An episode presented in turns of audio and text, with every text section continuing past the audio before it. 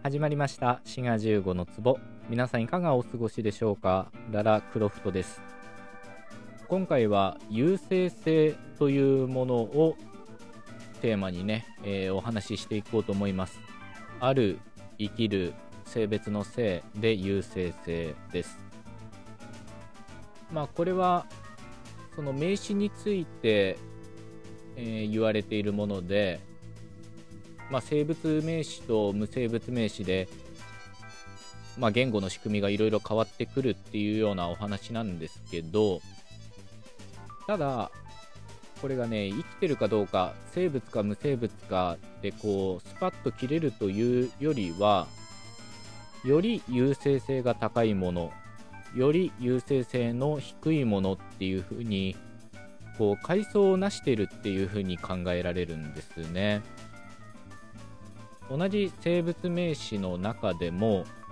動物名詞よりは人間名詞の方が優勢性が高くて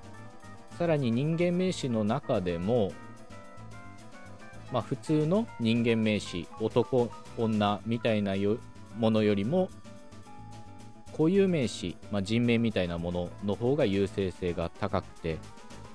でさらに優勢性が高いのが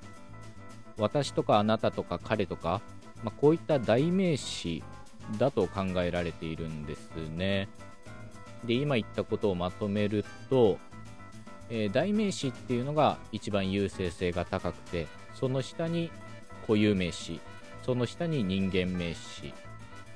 で、その下に動物名詞が来て、で、その下に無生物名詞が来るというふうに、優勢性の高いものから順にこう、階層をなしているんですね。で、これが何なんだということなんですけど、日本語にもこの優勢性の階層っていうのが関わっているところがあって、存在同士のいるとあるの使い分けっていうのはまさにこれに関わってるんですね。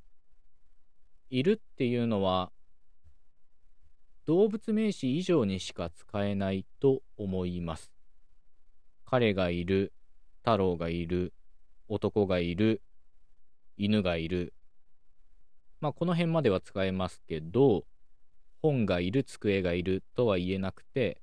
まあそういった場合、あるを使いますよね。つまり、いるっていうのは、優勢性の高い名詞にしか使えないということができます。あるいは同じく日本語の複数を表す立ちっていうのも、まあ、この優勢性の階層に関わっていて、多分人間名詞以上じゃないと使えないんじゃないのかな。私たち、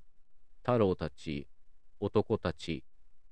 まあ犬たちとか猫たちっていうふうに、うん、まあ言う人もいるかもしれませんけど、まあいずれにせよ優勢性の高い名詞にしかこの立ちっていうのは使えないということになってるんですね。滋賀15の壺この優勢性が関わっている、まあ、言語の仕組みというか現象として分裂脳覚性というものをお話ししていこうと思います。まあ何のこっちゃって感じだと思うんですけど、まあ主語や目的語をどうやって表すかっていう、まあそういった仕組みの話なんですね。で、この分裂脳覚性が観察されるのは、オーストラリアの先住民言語で、まあ、あることなんですよね。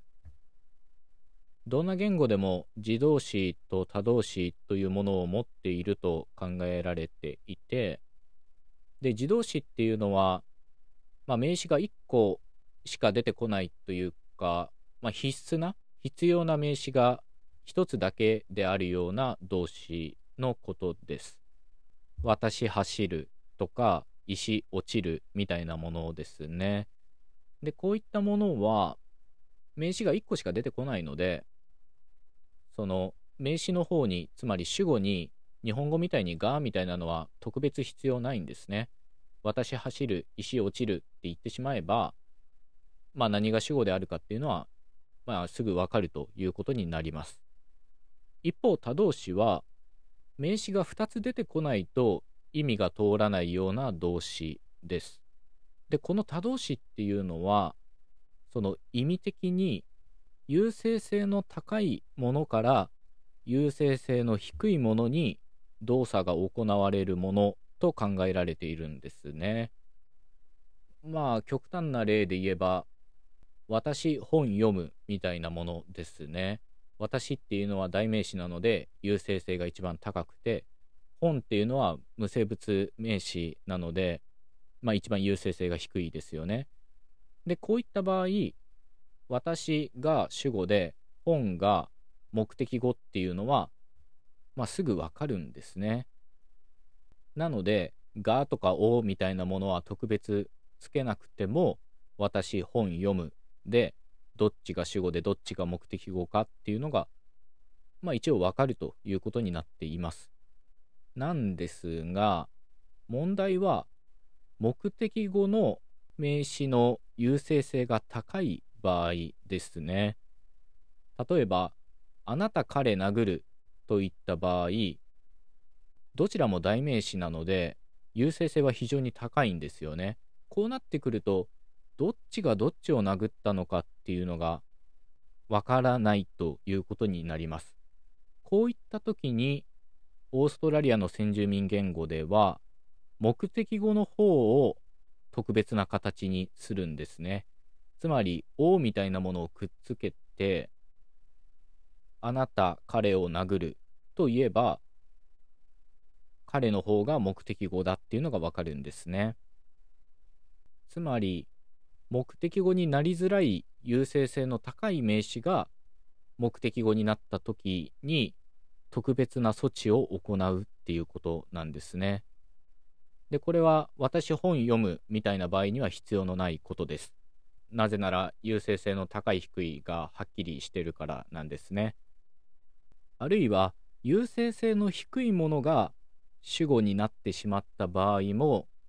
特別な措置を行わないといけないんですね。私、熊襲うといった場合、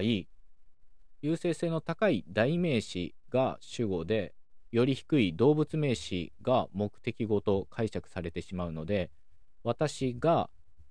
熊を襲うと解釈されてしまうんですが、ここで熊が主語の場合は、日本語のがみたいなものをくっつけて、私、熊が襲う。まあ、こういった言い方になるんですね。えー、今までの話をまとめると、他動詞っていうのは、優勢性の高いものが主語になりやすくて、低いものが目的語になりやすいと。優勢性の高いものから低いものに動作がなされるっていうのが自然な流れなんですね。で、この流れに反するとき、つまり優勢性の高いものが目的語になったり、低いものが主語になったりする場合、特別な措置を行う。つまり、O みたいなものをつけてみたり、がみたいなものをつけてみると。まあ、こういったことになってるんですね。滋賀15の壺このような仕組みを用いるオーストラリア先住民言語のガやオの仕組みっていうのは優勢性の高いものと低いもので異なるっていうのがお分かりいただけるかと思いますつまり優勢性の高い代名詞みたいなものは目的語になった時だけ「お」っていうのがくっつきます一方、優勢性の低い、まあ、例えば動物名詞みたいなものは、他動詞の主語になった時だけ、がっていう特別な形を使うんですね。でね、こういう2つの異なるがやおの仕組みのことを、さっきちょろっと言った分裂脳覚性というふうに言って、まあ専門的な言い方ですけどね、優勢性の高い名詞は主角対角型の角表示優勢性の低い名詞は脳角絶対角型の角表示というんですね。まあ、この2つが何なのかっていうのは関連トークを聞いていただけたらと思います。で、この分裂脳角性っていうのはヒンディー語なんかでも見られるもので、こっちはこっちでね、また別個の理由で分裂脳角性が見られるんですね。まあ、ぜひ関連トークを聞いていただけたらと思います。というわけで今回は優生性という、まあ、言語学の話とそれに関わるオーストラリア先住民言語なんかで見られる分裂脳覚醒のお話をいたしました。まあこれねかなり興味深いんですけど、まあ、説明も難しいし聞いてる方も難しかったんじゃないかなと思います。ではまた次回のトークでお会いいたしましょう。お相手は滋賀15でした。